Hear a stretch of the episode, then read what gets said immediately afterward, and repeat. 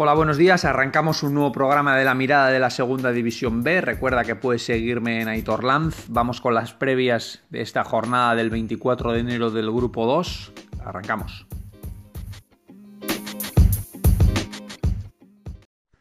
Pues bien, en este grupo 2 vamos con el líder, el Amorebieta, Amorebieta que recibe al Portugalete, el, el ya suma 7 partidos sin conocer la, la, derrota, es el líder, todavía no ha perdido como local, recibe un Portugalete en el que se estrena Sier eh, Santana en el banquillo, y, es cierto que, además es un equipo que ha sumado 4 de los últimos de 18 puntos, ¿no? Eso es verdad que el Portugalete está dejando buenas sensaciones, pero no está terminando de ganar, ¿no? Necesita ganar para engancharse a la permanencia, está a 5 puntos ya del, del Alavés, que es quien la marca, y necesita una, una, reacción cuanto antes. El Amorevita, por su parte, 22 puntos, ha recuperado el liderato esta semana tras el pinchazo, o el empate más que pinchazo del, del Atleti de Bilbao. Ya sabemos que es un equipo muy competitivo con esa defensa de 5 y ese juego directo y que, y que por lo tanto probablemente pues, le ponga las cosas muy complicadas al Portugalete. ¿no? La Morevieta además ya sabemos que en casa es un equipo muy complicado, que ha, ganado 4 y ha empatado 1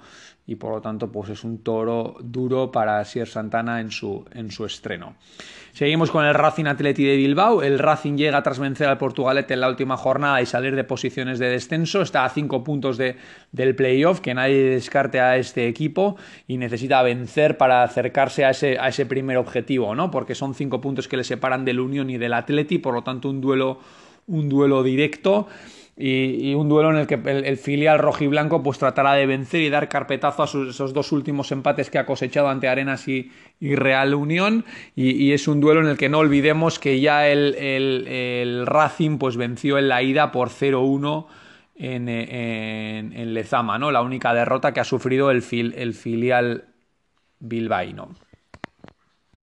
Pues bien, seguimos con el tercero, el Real Unión. El conjunto fronterizo llega tras sumar 7 de 9 en una semana con tres partidos consecutivos fuera de casa. Ya suma 5 partidos sin perder. Cierto es que está en una dinámica muy positiva. ¿no? Va a tener una baja en el centro del campo sensible como la de Nacho Elizondo. Veremos cómo le sienta esto al equipo de Irún, porque es verdad que es un jugador muy importante por el trabajo que, que realiza en ese centro del campo.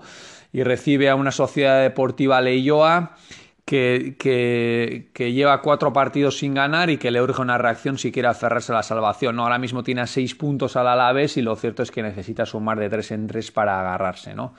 El Real Unión querrá probablemente ganar. Es verdad que los equipos de abajo le, le, cuestan más y querrá ganar para dar un carpetazo encima de la mesa a esos fantasmas que le acompañan siempre contra equipos de la zona baja de la tabla o que le ceden la posesión, por así decirlo. ¿no?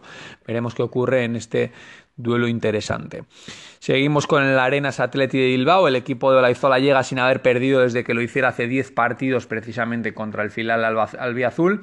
Es el rey del empate con 7 ya en su casillero y el Alavés por su parte lleva 3 derrotas seguidas y necesita volver a ganar para optar a los puestos de honor. ¿no? El Alavés que recordemos que fue tercero en la tabla, con estas tres derrotas ya la han situado a 6 puntos del Real Unión precisamente que le asestó la última, la última derrota y lo que decimos, necesita sumar de 3 en 3 para empezar a escalar y, pues en este caso pues poder adelantar a la Arenas que incluso no lo tiene a, a dos puntos. Y por último, Baracaldo Laredo. El Baracaldo suma únicamente 5 puntos, pero es verdad que las últimas semanas está dando síntomas de recuperación.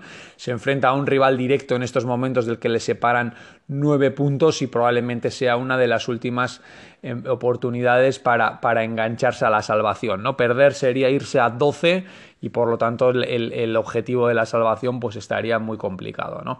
El Laredo por su parte necesita empezar a sumar fuera de casa porque es verdad que de los 14 puntos que tiene únicamente 3 han sido a domicilio con una victoria y 4 derrotas, anotando únicamente 2 goles y si de verdad quiere quiere, quiere aferrarse a esta permanencia, pues no puede fiarlo todo a lo que ocurra en su estadio, en el que evidentemente pues es un equipo fuerte, ¿no? Y el otro día cayó con el Amorebieta por primera vez, creo que después de algo más de, de un año.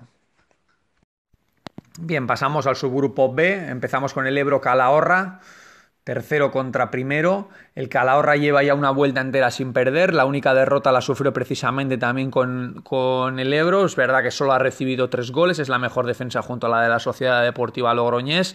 Y como decimos, pues hace ya prácticamente diez partidos que no, que no cae, ¿no? Por lo tanto, es un líder que tiene cierta solvencia y, además el Ebro llega en mala dinámica. Ha perdido los dos últimos partidos por 3 a 0, uno con la Sociedad Deportiva Logroñés y el otro con el Izarra, y necesita una reacción si de verdad quiere mantenerse en esos puestos, ya que tiene a buenos perseguidores por detrás como Mutilvera Tarazona o Sasuna, ¿no? O el propio Tudelano, que es verdad que está ahí abajo, pero que no pierde ojo a los puestos cabeceros.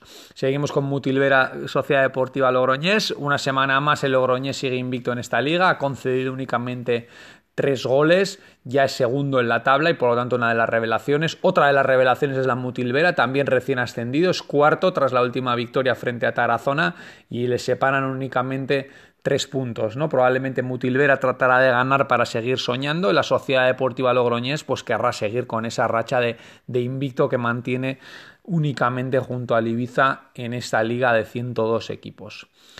Para seguir tenemos Tarazona y Zarra. El Tarazona ha caído de los puestos cabeceros a, mitad de la tabla tras dos derrotas seguidas. Recordemos que Tarazona llegó a ser líder en este grupo y necesita vencer a un Izarra que estrenará técnico para poder alejarse de los puestos de abajo.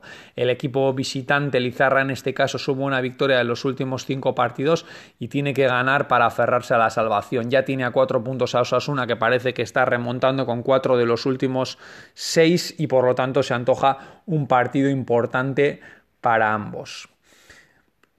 Para seguir tenemos el Tudelano Sasuna B, partido entre dos equipos que seguramente aspiraban a estar en la zona alta a principios de la temporada, pero a los que ambos les está costando arrancar, les está costando enlazar dos, tres partidos consecutivos con buen resultado y eso les está pesando en la clasificación, ¿no? El filial ha sumado cuatro de los últimos seis y parece que algo están reaccionando y es verdad que una victoria les ayudaría a meterse en esa pelea por el playoff. El Tudelano por su parte llega en una situación delicada, necesita ganar para alejar los fantasmas de las últimas temporadas en las que ha estado peleando por no descender y ya suma siete partidos sin ganar, ¿no? Un Tudelano que arrancó como líder en las tres primeras jornadas y que tras esta mala racha, pues ahora mismo es séptimo a cuatro puntos del Ebro, es verdad que no está lejos, ya decimos que están en general los grupos están muy apretados, pero sí que tiene que empezar a sumar de tres en tres si de verdad quiere entrar en esa pelea, ¿no? Porque no olvidemos que luego en caso de juntarse, pues ahora mismo estarían muy lejos de los rivales del subgrupo A. Y por último, Aero Egea son los dos últimos de la tabla, están empatados a seis puntos, el Egea únicamente ha anotado tres tantos y es el que menos convierte de la liga, tienen rachas muy parecidas y el que gane pues probablemente verá algo de luz de cara a una salvación que ya tienen a puntos y que marca Osasuna B, ¿no? El que pierda se recibirá un duro golpe porque probablemente pues quede ya abocado a pelear por, por el descenso a la, o por el no descender a la quinta división.